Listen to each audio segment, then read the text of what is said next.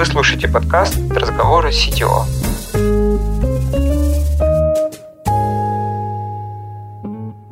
Всем привет, я Павел Причин, CTO Dodo Engineering. Роль для меня новая, интересная, любопытная, поэтому хочу знать, как работают и живут другие CTO. Чтобы в этом разобраться, я поговорил с коллегами, Получился подкаст, который зайдет лидам, хедам, короче, всем, кто растет в сторону сетевого или недавно им стал. Обсуждаем типичные вопросы, о которых болит голова и как с этим жить. Структура, процессы, лидерство, монолит и далее по списку. Все как у взрослых. Погнали! Здравствуйте, на связи виртуальный помощник Михаил, и я поведаю о сегодняшнем госте в этом выпуске. Им стал Евгений Пешков из компании ЦИАН. Евгений занимает пост технического руководителя бизнес-юнита вторички. Отвечает за направление монетизации сервиса и набор инструментов для риэлторов. На этот раз речь пойдет о том, о чем могут поведать алерты системы, как измеряют продукт-ориентированность, зачем нужны гильдии внутри разработки, как развивать тим лидов и куда звонить, если у вас есть сразу два монолита. Ну и, конечно же, узнаем, что будет полезно почитать будущему CTO. Итак, всем привет, это подкаст «Разговор CTO». С вами я, Павел Причин, я CTO в компании Dot Engineering. И сегодня наш гость... Женя Пешков из компании ЦАН. Супер. Женя, расскажи, чем занимаешься? Я технический руководитель бизнес-юнита вторички.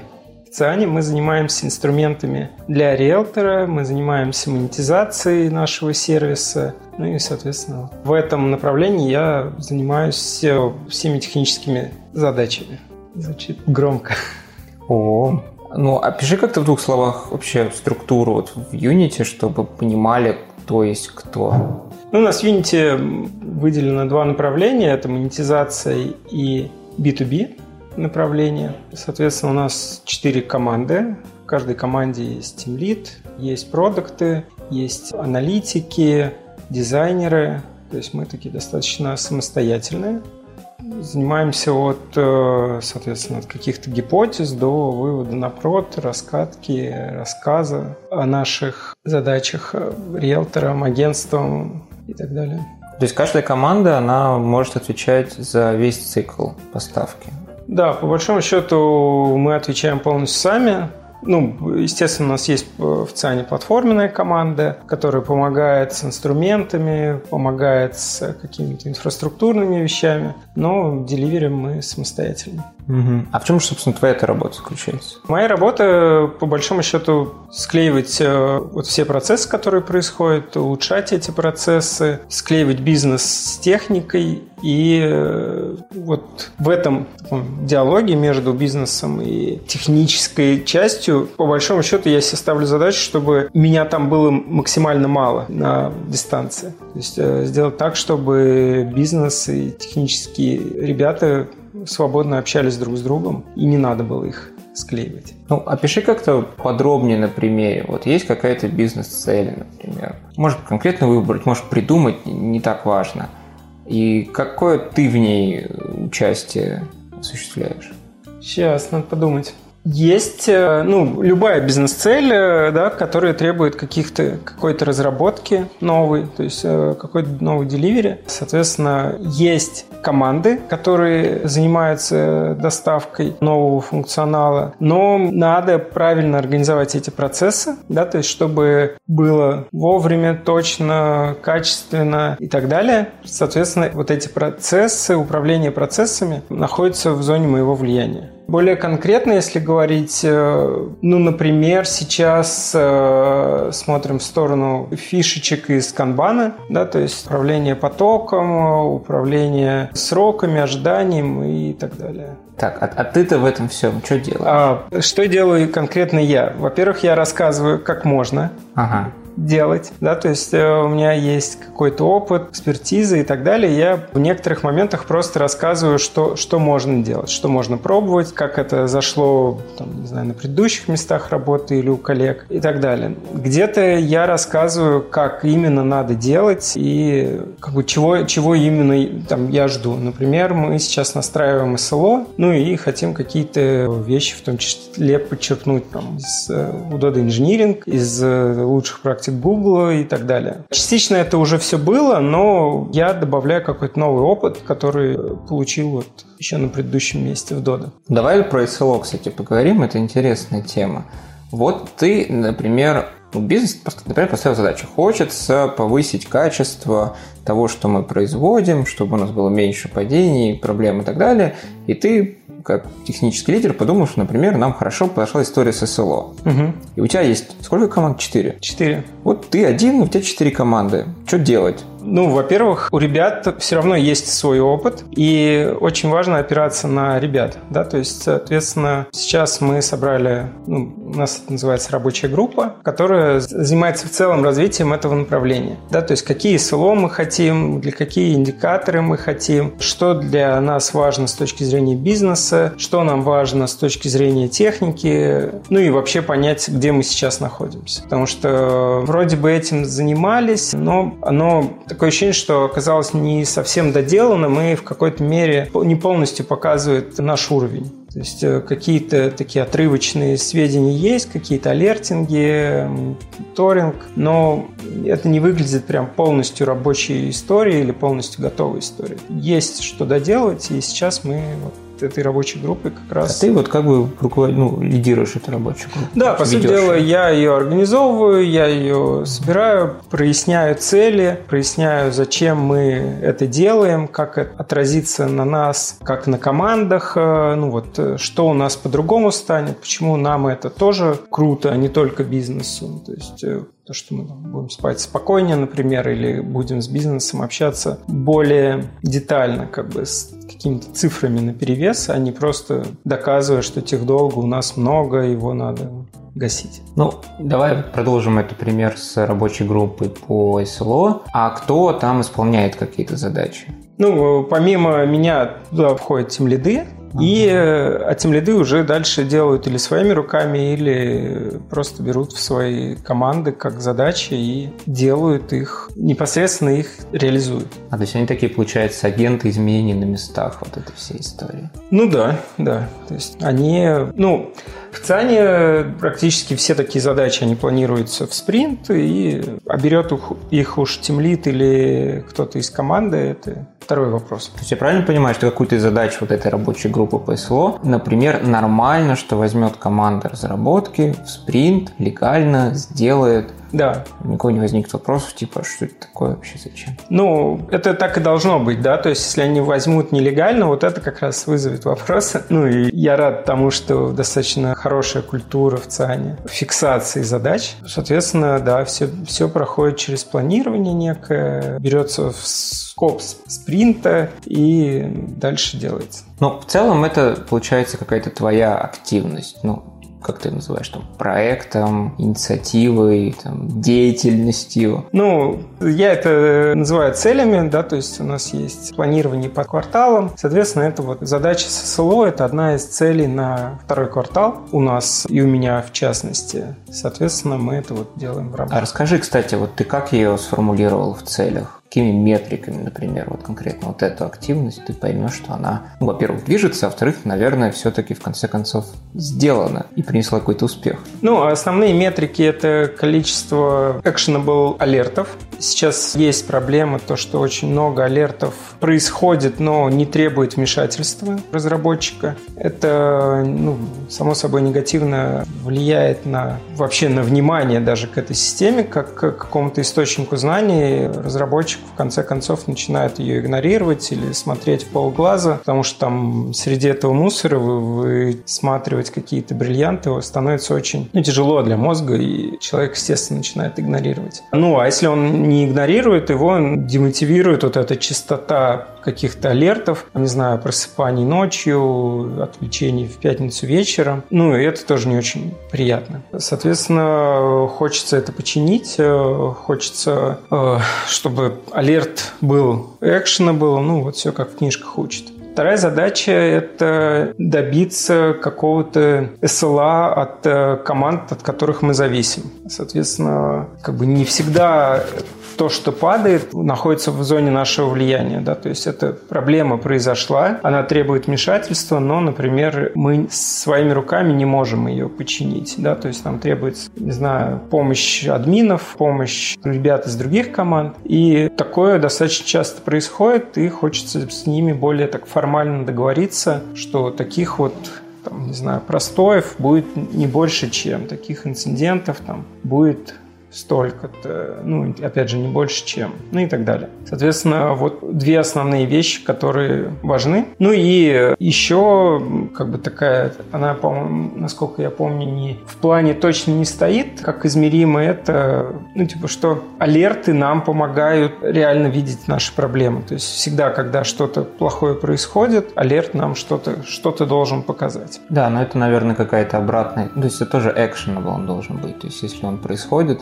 значит, он должен быть, наверное, действенным, а если он действенным, он, значит, поэтому показателен в чем-то. Ну да. Ну и как бы на, тут такая немного обратная ситуация. Если что-то плохое произошло, то алерт прилетел все-таки. А то можно просто алерты иначе погасить, и они все будут actionable. Но здоровье системы не будут отображать. Ага. И вот это все, оно в цели, получается, вписано. Да. Какие есть цели? Ну, там, квартальные, недельные. Да, вот квартальные цели. Есть квартальные цели, они прямо фиксируются, и мы их периодически отслеживаем. А ты сам это все ставишь себе цели, или ты все-таки кто-то ставит, или ты с кем-то ставишь? Ну, есть э, цели IT как таковые у всей компании ЦИАН, сформированы на год. И в рамках этих целей мы пытаемся как бы внутри своих направлений, внутри своих юнитов понять, чем мы можем быть полезны и что у нас сейчас болит больше всего. Соответственно, мапим так или иначе цели IT в наши конкретные цели направлений. Ну и далее там в цели команд. Но это уже такая идеальная история. Длинных сквозных цепочек пока что не, не выходит. Таких вот прям как OKR учит, пока, пока что не так. А вот эти цели, они как бы твои или они юнита? Они юниты. Я скорее их окончательно формулирую и в какой-то степени слежу. Они как бы, я за них ответственен, но это наши общие цели, они разделяемы. Мы с тем лидами их проговаривали так или иначе. То есть это не то, что я их выдумал, сказал, что мы будем достигать. Это такая совместная работа, хотя больше ну, как бы по формулированию, по выработке это больше мое. А вот ты сказал, что есть история с SLO, есть история, например, с канбаном. Много еще таких параллельных активностей у тебя сейчас? Ну, по большому счету, у нас есть три цели. Одна из них SLO закрывается, вторая – это вот про канбанизацию, организацию потока, и третья – это, ну, не знаю, как назвать, может быть, продуктовый mindset, то есть сделать разработку более такой продукт-ориентированной, чтобы разработчиков было желание и было умение принимать какие-то продуктовые решения. А в чем продукт-ориентированность можно измерить? Вот здесь сложнее. То есть здесь нету такой прям формально измеримой метрики. Тут больше такой. Мы договорились, что будем по, не знаю, опрашивать. Соответственно, ребят, продуктов. С, э, скоп вопросов еще не, как, не зафиксирован, но, как я вижу, в целом ты поймешь. То есть есть вещи, которые ты не можешь измерить, но можешь понять. И вот это примерно из этой области. То есть ты достаточно легко поймешь, что это случилось или не случилось, возможно, без какого-то явного измерения. А все цели только через OKR ставятся? Ну, у нас э, нет вот явно OKR, как таковых, вот прям вот как методологии. Но в целом, да, они очень похожи. Есть цель как-то сформулированная, достаточно общая, и есть какие-то измеримые результаты, ну, либо вот такие вот понятные результаты, которые так или иначе эту цель подтверждают или не подтверждают. А вот ты сам как поймешь или понимаешь уже, что ты что-то хорошее сделал и не очень? Как вообще эффективность своей работы ты можешь оценивать? Эффективность своей работы я пойму вот по достижению целей. То есть, да, я, в принципе, их формулировал так, что если мы их достигнем, то я пойму, что, ну, это моя заслуга в том числе. Да. А второе, очень хорошо в ЦИАНе распространена культура обратной связи. Соответственно, в этом смысле я получаю обратную связь и сейчас, и от руководителей, и от ребят, и от каких-то там стейкхолдеров рядом, продуктов, например. Соответственно, они тоже дают такую хорошую картинку того, куда, как вообще ты работаешь. То есть это 360 получается? Ну, он такой, да, он не называется 360, он, не, он скорее тебя... Во-первых, ну, люди могут просто подойти и рассказать, что там то не то. И это нормально. То есть нету каких-то отсечек обязательных там раз в год, раз в квартал. А-а-а. То есть это может быть там чаще происходить. Или ну, периодичность может быть э, даже ну, не регулярной, а вот просто там это эпизодически может происходить. Это может происходить после какого-нибудь проекта, после какой-нибудь за- законченной работы. Это может быть просто после какого-то мероприятия. Это может быть просто на ван-он-ванах, одном из регулярных так далее. Так, достижение целей, а, обратная связь. Это, наверное, самые да, важные поинты будут для меня. Ну, и есть, наверное, какое-то внутреннее понимание, вот опять же, это где-то находится внутри, понимаешь, что хорошо ты поработал или нехорошо. Это, опять же, одна из тех штук, которые сложно пря- прямо объяснить, как ты это будешь делать, но всегда есть место внутреннему, как бы, внутреннему критику, доволен он работой или не, недоволен.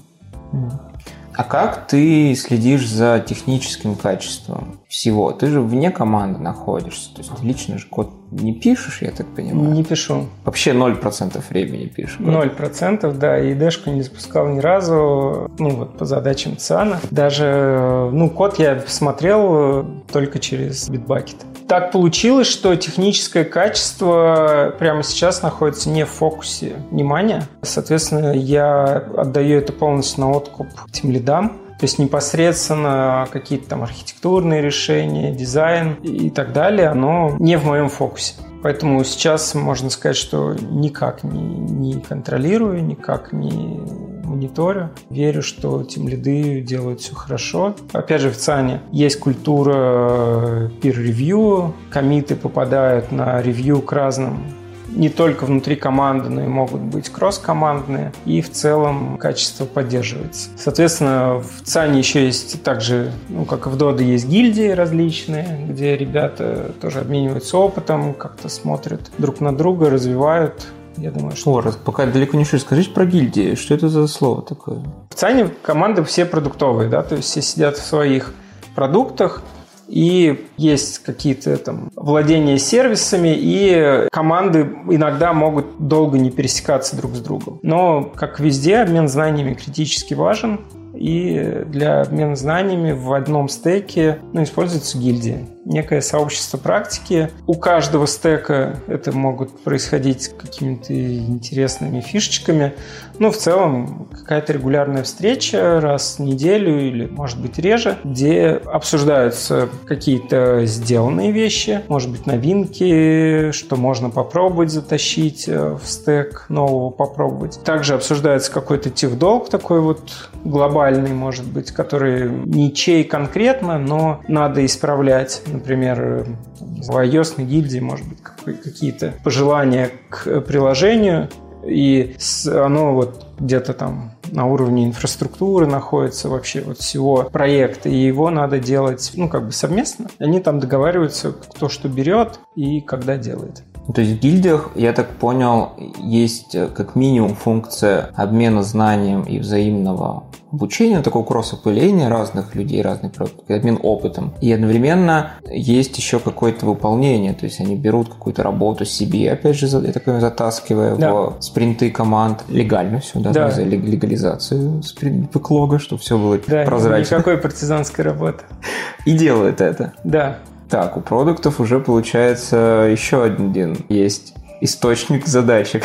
Ну, только это сделано так, что это не попадает в продукты. Это как бы проходит продукты заранее как бы понимают, что у них команда не всегда занимается продуктовыми задачами. То есть есть какой-то ну, capacity или выделенное время для работы над вот, над гильдийными задачами, над тех проектами, над багами и так далее. Ну, получается, наверное, тогда они в течение времени уже поняли примерно, какая команда, какой имеет пропускную способность, Ну, потому что часть это баги, это вот там работы по проекту какому-нибудь там слот технического лидера или там из гильдии, и они из этого это, могут рассчитывать, прогнозировать время. Да, но сейчас получается очень много перестроений, новые команды, старые дробятся, поэтому, наверное, такой вот прям чистоты понимания, сколько будет сделано задач, когда будет сделано, наверное, нету. Тоже вот, собственно, в той задаче, где про поток, в той цели, где про поток, в том числе есть и про пропускную способность команд, про срок выполнения задач и так далее. То есть хотим прийти к какой-то модели, ну, можно назвать это новый estimate, э, да, оценка на основе исторических данных, когда ты просто берешь примерно одинаковые задачи, оцениваешь примерно одинаково, и этой точности в целом всем хватает. А ты как-то взаимодействуешь как технический лидер с гильдиями? Пока что нет, да, то есть опять же пока что это чуть не в фокусе. То есть сейчас больше было время на погружение вообще в юнит, бизнес-цели, людей, кто присутствует. Это было вот самое важное. Ну, а вообще планы в дальнейшем есть какого-то взаимодействия? Ну, я думаю, что да, так или иначе я должен буду взаимодействовать, хотя, ну, может быть, не со всеми гильдиями, да, то есть, возможно, я с гильдиями, опять же, через вот, через членов команды взаимодействовать, да, то есть какие-то пытаться там через них затащить что-то важное для юнита, соответственно, и сделать это важным для компании. А гильдия, она на юнит или она между? Нет, она меж на компании. Какие вообще гильдии? Перечисли их. Ну, iOS, Python, Frontend, Android, вот я не помню. Там, насколько я знаю, не все гильдии регулярно собираются, да, то есть какие-то чуть более зрелые, какие-то чуть менее зрелые. Зависит от людей, которые там драйвят, тащат как обычно. А вот чем для тебя отличается... Ну, ты раньше, я, я знаю, по какому примеру, когда с тобой работал, ты работал в команде, а сейчас у тебя вот несколько команд, с которыми ты вынужден работать. В чем разница подходов? Основная вот прям принципиальная разница того, что вот новые позиции, то что ты теперь сам ничего не делаешь, и если раньше ты в принципе мог что-то затащить самостоятельно, в одиночку, ну, плюс, может быть, кого-то попинать и, там, не знаю, в паре затащить, то сейчас уровень задач такой, что ты не можешь это сделать в одиночку. И ты, как бы, правильный подход – это привлекать ребят, соответственно, и к принятию решений, и к реализации. Но чем больше людей принимает решения, тем это сложнее принимать решения. Да. Как тут быть? Но, как мне кажется, ну, опять же, ситуации могут быть разные. Если рассматривать вот какую-то типичную ситуацию, то я для себя пока что вижу самый правильный подход. Это, ну, вот некая групповая там, мудрость группы, да, то есть рабочая группа собирается не только для того, чтобы получать задачи, но и чтобы их генерить, как бы. Соответственно, я могу в такую позицию, может, даже иногда фасилитатора просто вставать. Ребята прямо сейчас знают про ЦИАН, ну, значимо больше, чем я. И как бы, я им ничего нового иной раз не рассказываю, они сами знают какие у них проблемы, какие у них сложности, что бы они хотели починить. И я в какой-то момент даже, ну вот, совсем не продавливаю никаких решений, а скорее помогаю им прийти к каким-то, ну вот, может быть, инсайтам или более таким материализованным каким-то вещам. То есть они начинают понимать, а что именно проблематично. А не боишься, что они не туда придут? Такое тоже может быть. Вот я и говорю, да, то есть всегда зависит от ситуации. Я, возможно, они пойдут не туда, да, то есть и это тоже будет еще одной моей задачей. Либо продать, как бы вот свою точку зрения, либо попытаться вот, ну, как-то прийти, ну, понять, а почему, почему туда человек хочет идти, и, ну, попробовать встать на его позицию тоже. Может быть, он... Я же говорю, они знают, прямо сейчас они знают больше. Может быть, это и правильно, куда они хотят идти. Исходя из каких-то соображений, которые мне на данный момент не очень известны. Ну, и в любом случае, я так понимаю, ты им ставишь цели, а как прийти к этим целям уже не так на самом деле существенно, может быть, для тебя, ну, и это нормально, что они сами выбирают пути, потому что если человек выбирает, как действовать, какое-то решение принимать, наверное, потом он прям сильно лучше это решение воплощает, прям замотивированно и гей. Ну да. Чем когда ты ему приходишь и говоришь, иди, Вася, делай. Я так решил. Я тут лидер, а я так решил, как лидер. Мне кажется, такой подход очень тяжело работает в IT, когда один человек за всех решает. Тут даже мало того, что демотивирует такой подход, да, то есть, ну, технари часто говорят про технический долг. Мне понравилась у Юргена Апелла концепция мотивационного долга. То есть каждый раз, когда ты пушишь какое-то вот свое решение, ты создаешь мотивационный долг. Ну, и так можно иногда делать, но если его в какой-то момент мотивационного долга может стать слишком много, и так же, как ты можешь утонуть в техническом долге, так, точно так же можешь утонуть и в мотивационном долге, то есть команда демотивируется или тем лиды демотивируются и так или иначе передадут свое настроение команде. И тебе придется что-то прям кардинально новое придумывать, теряя при этом перформанс, теряя пропускную способность и так далее. Может ли быть нулевое значение мотивационного долга? Как бы вот условные бирюзовые компании, они, где мы все самоорганизованно решаем, оно, да, близко к нулю, да, да, то есть это некое дефолтное состояние. Ну, а роль лидера вот технического, она здесь в чем состоит? Роль технического лидера становится такая более, ну, не знаю, коучинговая позиция, грубо говоря. Через, ну, расскажи, что это такое. Через э, не директивно прийти к каким-то хорошим решениям, которые реально всем хороши, да, то есть я вот, кстати, кстати, не договорила. Если вернуться про мотивационный долг, я начинал говорить. Почему один человек принимает решения не очень хорошие. Вторая проблема – то, что системы текущие стали очень сложными, и мне кажется, они не всегда даже нормально помещаются в одну голову. Да, то есть у технического лидера иной раз нету даже знаний такого объема, чтобы принимать решения, типа, как там действовать э, на местах. Соответственно, правильное делегирование или вот э, через какие-то там коучинговые инструменты, через вопросы приходить к хорошим решениям, это более правильно правильная политика, она, скорее всего, ну, она более гибкая, она лучше учитывает какие-то нюансы в моменте, потому что, ну, еще раз повторюсь, техлит может не знать всего. Ну, и он не то, что может не знать, он, скорее всего, не знает всего. Просто тоже задумался над этой темой. Очень интересно.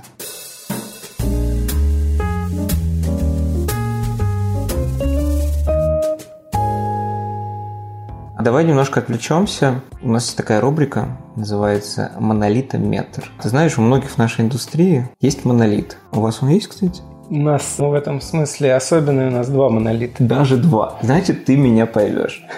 Поэтому я предлагаю тебе оценить от 1 до 10, на каком этапе вы находитесь по распилу этого монолита. Ну, так как их два, наверное, два, две оценки будут, да? Мы же все еще про метрики и цели. Попробуй это оценить. Как я уже говорил, я за эти три месяца еще не очень погрузился в технические стороны. Насколько я вижу ситуацию, все такие какие-то легкие вещи отпилены. Осталось прямо тяжелое. Возможно, это не будет отпиливаться нам вообще в ближайшее время. Да, то есть я говорил про два монолита. У нас один на питоне, другой на дотнете. Соответственно, в дотнете это вот прям старые-старые вещи про биллинг, про импорт. И там очень много завязок на, на все про все. И нового отпилить там в ближайшее время может даже и и неинтересно. Соответственно, про оценку я бы поставил где-то... А какая высшая оценка? Ну вот смотри. Тех все хорошо, это, где один, все распилено. Один, допустим, это мы живем в монолите и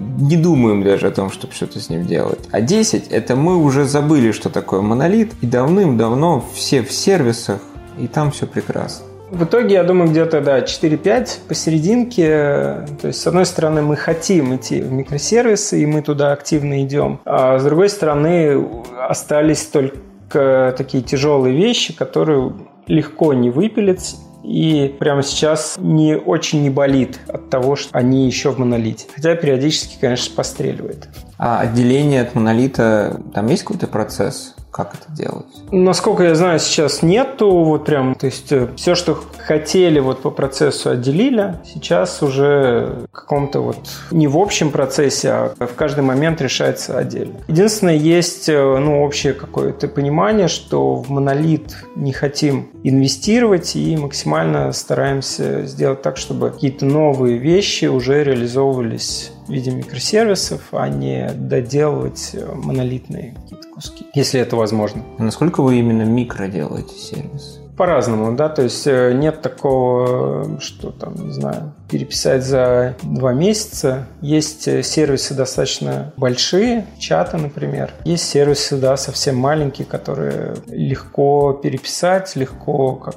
управлять ими. Кажется так, что чем больше у тебя именно микросервисов при одинаковом количестве команд, тем больше какой-то операционной нагрузки из-за этого на всех ложится. Ну, их там надо релизить, там, поддерживать, какие-то изменения в них вносить, например. Вышла новая версия .NET, будь добр, обнови. Везде.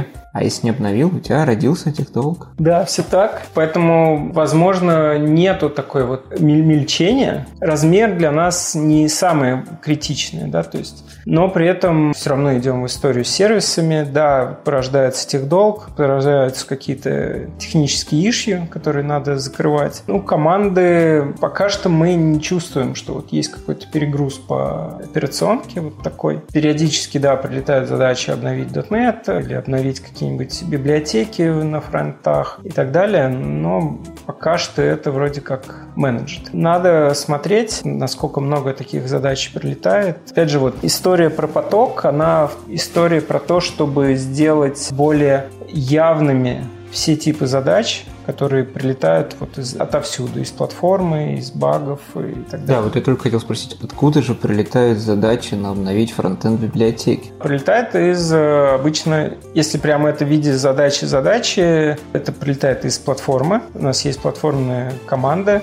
и они, например, могут попросить в какой-то срок там, обновить э, ну, тот же .NET, да, в своих сервисах. А иногда задача ну, просто делается в рамках какой-то бизнес-фичи, когда разработчик понимает, что вот сейчас он что-то трогает, что уже обновилось, и для того, чтобы качественно сделать свою работу, надо в том числе обновить задачу. Но это тогда происходит ну, в каком-то отдельном микросервисе, а не сразу в пачке. А ты уже упоминал несколько раз про то, что ты хочешь сделать канбан как я понимаю. Ну, канбанизировать, да. Вот что, что значит канбанизировать?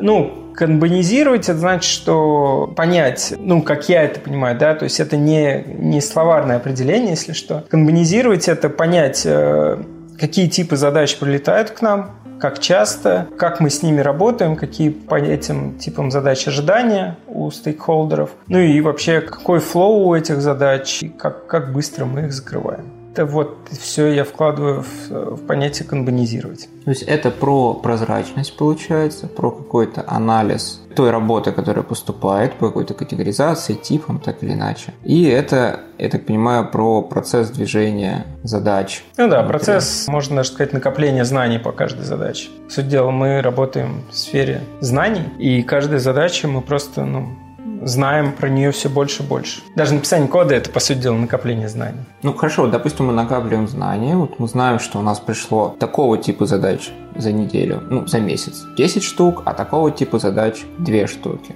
И что? Ну, во-первых, мы можем понять, справляемся ли мы с ними. Да, то есть э, пропускная способность команды какая. Готовы ли они пропустить через себя за неделю 10 таких и 2 таких. Зачастую команды не, не способны обслужить все запросы, которые в них прилетают. И надо, соответственно, ставить вопросы планирования, да, или о каких-то там квотирования задач. То есть, может быть, мы можем брать только 5 таких задач в неделю, ну и 2 бага, например. То есть, построив вот эту канбан-систему, поняв свою пропускную способность, ты можешь ну, более ответственно подходить к выбору работы. Да? То есть, хвататься не за все подряд, а говорить, что, ребят, извините, но мы столько не умеем сейчас. Давайте самую мякотку. А вот это все неинтересное или не такое привлекательное или рискованное, давайте отложим пока что. Но при этом взамен мы говорим, что вот если мы уж берем в работу, то у нас есть достаточно предсказуемый предсказуемый срок окончания работы. И это очень важно. Ну, это какая-то, получается, такая селекция и приоритизация, может быть.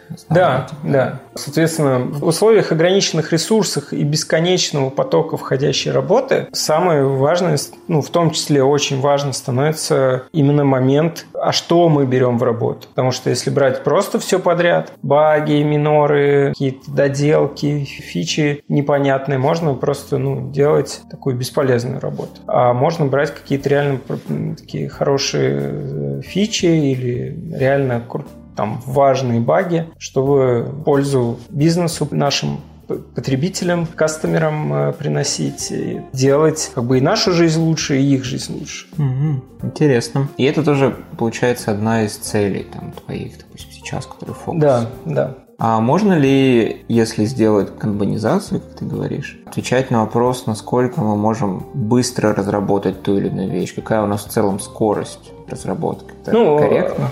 Да, обычный подход э, к оценке в канбане – это, ну, во-первых, канбан точно говорит, что оценка – это вероятностная, вероятностный показатель сам по себе. И задача на входе кластеризуется, попадает в ту или иную корзинку, и мы просто смотрим на нашу историю работы с этой корзинкой. Мы видим, например, что задачи из этой корзинки мы делали в 85% случаев за 10 рабочих дней. Соответственно, мы продукту или стейкхолдеру так и говорим, что, скорее всего, за 85% случаев мы мы твою задачу, вот эту из этой корзинки закончим тоже за 10 рабочих дней. Мы часто попадем. Ну, то есть, вот, как бы, имея достаточно хорошую статистику, ты попадаешь в оценку просто за счет того, как ты оцениваешь. Вот то, что они достаточно однородны. Получается, что продукты, ну и все заинтересованные лица, они же стейкхолдеры, они как бы вбрасывают вот в этот входной поток какие-то задачи, и разработка их перемалывает какие-то выходные результаты. Ну, грубо говоря, да. Грубо говоря, есть э, команды, появляется какой-то входящий буфер, который ограничен явно лимитами. Это то, что команда уже взяла в работу. А, соответственно, есть какие-то правила пополнения этого буфера. Они могут быть абсолютно алгоритмичными, они могут быть, э, там, не знаю, митингом каким-то, они могут быть э, просто кто громче крикнет и так далее, как угодно. Но они,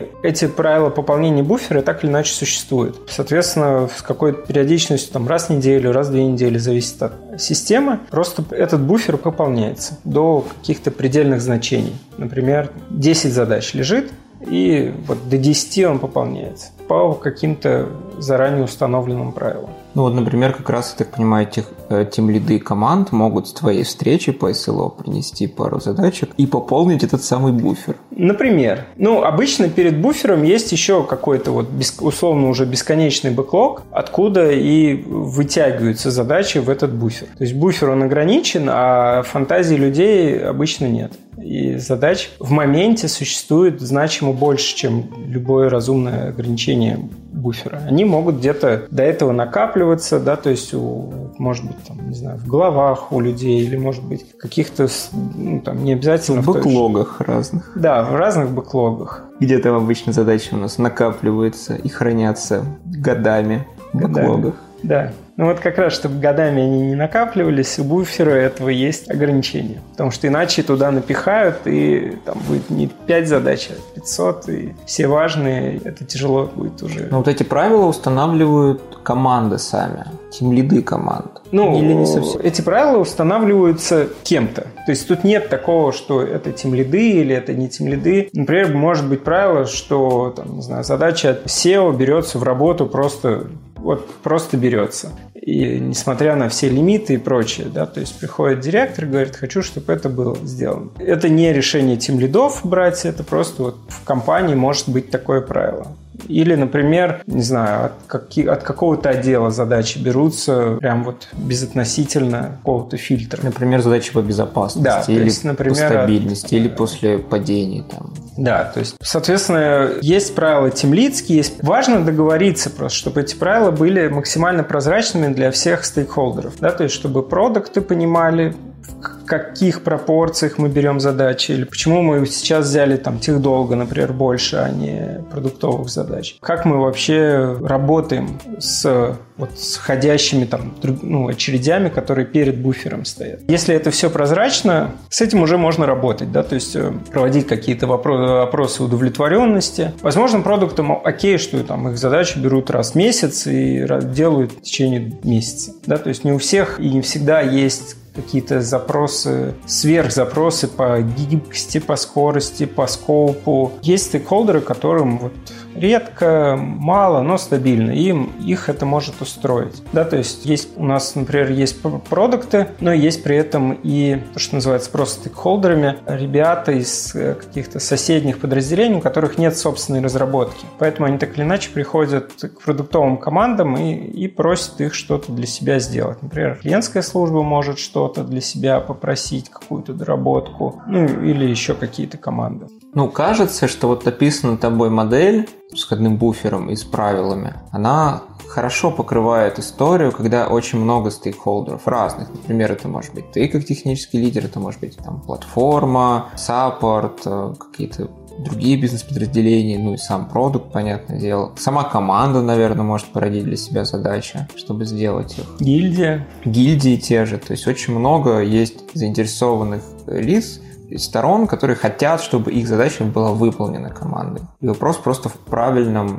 соотношении и переработке этих задач. Да, да, чтобы не было как бы какого-то хаоса, чтобы у людей были понятные сроки, приоритеты, ну, у стейкхолдеров, чтобы они понимали, что если их задачу уже втянули в буфер, то она там выйдет тогда. Если не втянули, то они могут по предыдущему опыту, наверное, оценить, когда она может быть втянута. Ну, они могут или по предыдущему опыту оценить, когда будет втянута, либо пойти явно как-то менять правила втягивания, как-то делать так, чтобы ее все-таки втянули. Потому что, ну, в принципе, задача, которая не взята вот в буфер, у нее нет реального срока выполнения. Она может вот в пред этом состоянии валяться очень долго. Ну и тут, э, но тем не менее, вот, вот этот явный переход, если он случается, то дальше как бы все хорошо. Пока ее не втянули, получается, да, у человека некое непонимание, но он может э, влиять вот на приоритизацию своих задач, уже выходя на уровень, там, не знаю, руководителей, например, общих. А ты занимаешься развитием да. людей, получается? Да. Ну, с тем лидов. Тим лидов. А тим лиды, в свою очередь, занимаются развитием ребят. Вот, это вообще интересная тема. Как развивать тим лидов? Да. Да. Интересно. Это сложно. Насчет развития людей. Одна из э, сфер моего интереса – это развитие тим-лидов, чтобы тим-лиды становились лучше. Да? То есть проблема вообще менеджмента в IT, на мой взгляд, достаточно большая. Менеджменту особо никто не учит. Тим-лиды – это бывшие разработчики, которых тоже не было ни в универах, никаких курсов, ни потом никакого обучения именно менеджерского. Да? То есть софт-скиллы, они не сказать, что вот системно прокачаны. Да, ребята, многие интересуются, могут ходить ходить на различные курсы по таким больше по собственной инициативе, но системно, на мой взгляд, все очень печально. И э, для себя ставлю задачу в том числе помочь ребятам развиваться как, вот, как менеджеры. Потому что тимлит это уже такой играющий менеджер. Все-таки он э, сильно влияет на команды, на людей в командах, на их мотивацию, на развитие и закрывает достаточно большой пласт именно менеджерской работы. В Циане есть э, хорошая и достаточно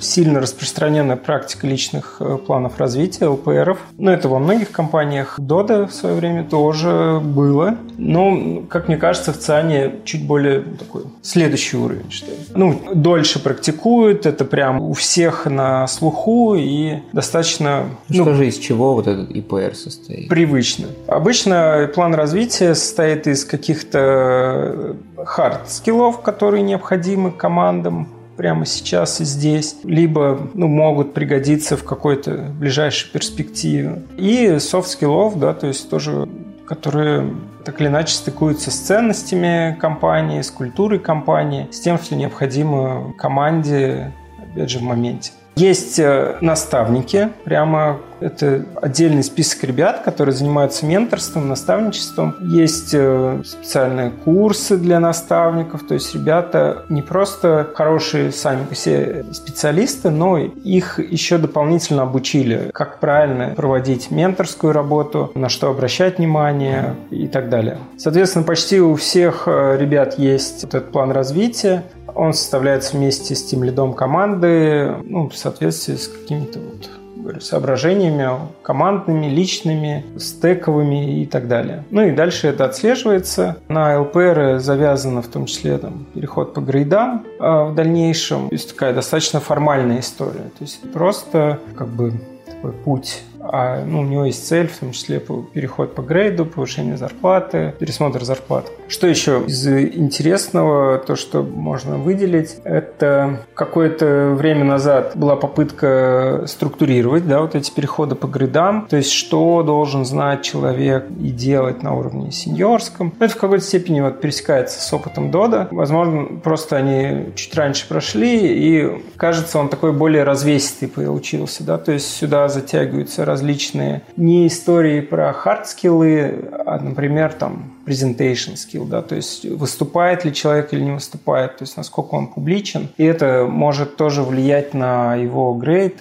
и это может быть и в ИПРах тоже записано. Ну, ты, получается, составляешь вместе с тем лидами их план развития, а как ты это делаешь? Я скорее такой в роли советника. Люди сами приходят с, с теми темами, которые им интересны. Я могу подсказать материал, я могу подсказать вообще, где, где можно это покопать. Возможно, чуть-чуть скорректировать направление, чтобы ну, чуть более фокусно. Да, то есть рассказать, а как это можно как можно чуть по-другому сделать. Я пока что явно не направляю людей, то есть не говорю, что вот тебе надо это изучить, потому что там что-то. Ну, потому что я, опять же, в компании недавно, еще не очень в момент составления ЛПРов знаю все потребности и все умения человека. Соответственно, возможно, ближе там, к третьему кварталу или к концу года, может быть, буду более, более осведомлен, чтобы что-то советовать, рекомендовать уже так более настойчиво, что ли. Ну, вообще, у меня идея в итоге склеить вот, все, вот эти все ЛПРы, цели IT, цели направления, цели команд вот в какую-то единую такую лесенку, которые бы подкрепляли друг друга и делали достижение целей проще. Да? То есть если мы канбанизируем, например, нашу систему, разумно отправить людей обучаться канбану, например. Если мы делаем СЛО, разумно вот погрузить людей в СРЕ, в, в какие-то такие вещи, там, касаемые здоровья сервисов, что можно отслеживать, как отслеживать, какие инструменты есть в индустрии и так далее. Ты Сейчас... сам что-то преподаешь людям? Ну вот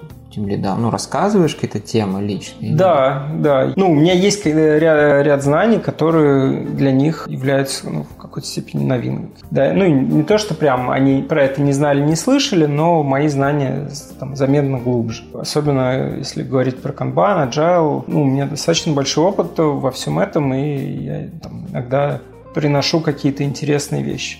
Про SLO. Ну, например, СЛО. Ну, больше вот, например, канбан. Это прям хочется затащить. Соответственно, вижу, что много из тех проблем, которые озвучиваются или не озвучиваются, но есть в канбане, как бы как раз канбан и пытается их решить. Слушай, а еще у меня такой вопрос есть из стандартных. Вот ты, ну, ты сам сказал, что ты буквально недавно, ну как недавно? Почти три месяца. Три месяца занимаешься, ну, как бы находишься на этой позиции, а можно дать какие-то, ну, допустим, пять советов джуниор техническому лидеру, который мог бы оказаться на твоем месте или в похожей ситуации? Да, надо подумать. Ну, первое, я, кстати, уже про это говорил, когда вы переходите на такую позицию, важно понимать, что самостоятельно вы теперь не, ну, не боец, как бы. У вас теперь нету рук и квалификации делать все э, какие-то технические вещи да, то есть стараться идти все-таки в сторону менеджмента, а не пытаться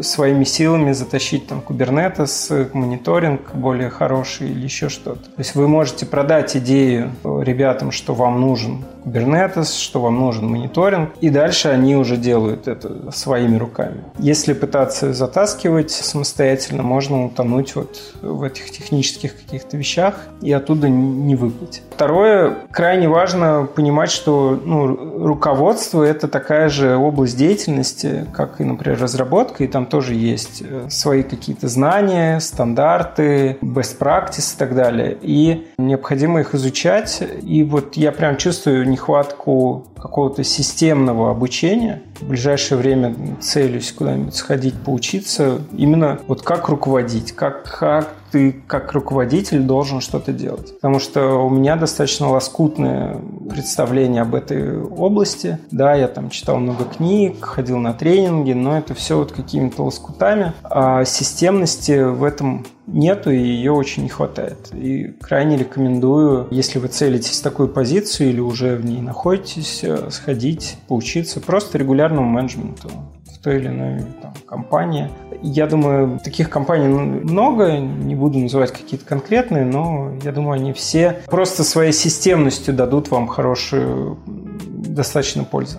Ну и, и третье, важно понимать, что вы в одной лодке со своими подчиненными делаете общее дело, старайтесь строить именно команду, а не отношения руководитель-подчиненные. Ну, отличные советы, мне кажется.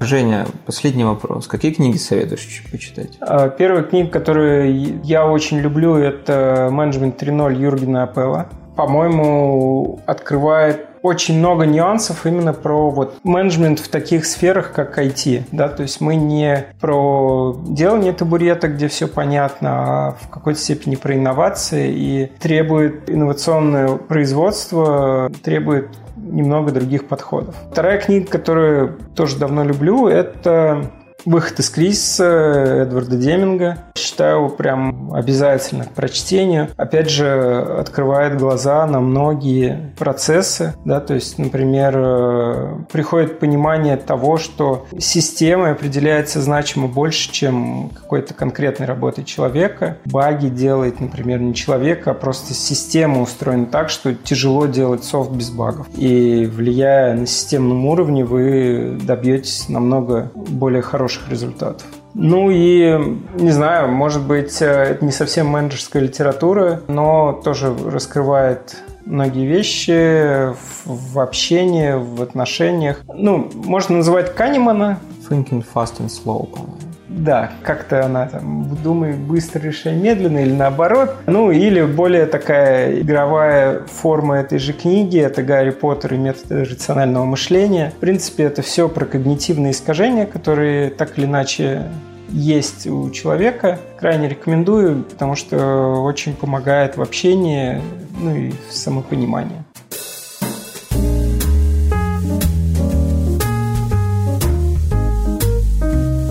Это был подкаст «Разговоры с CTO».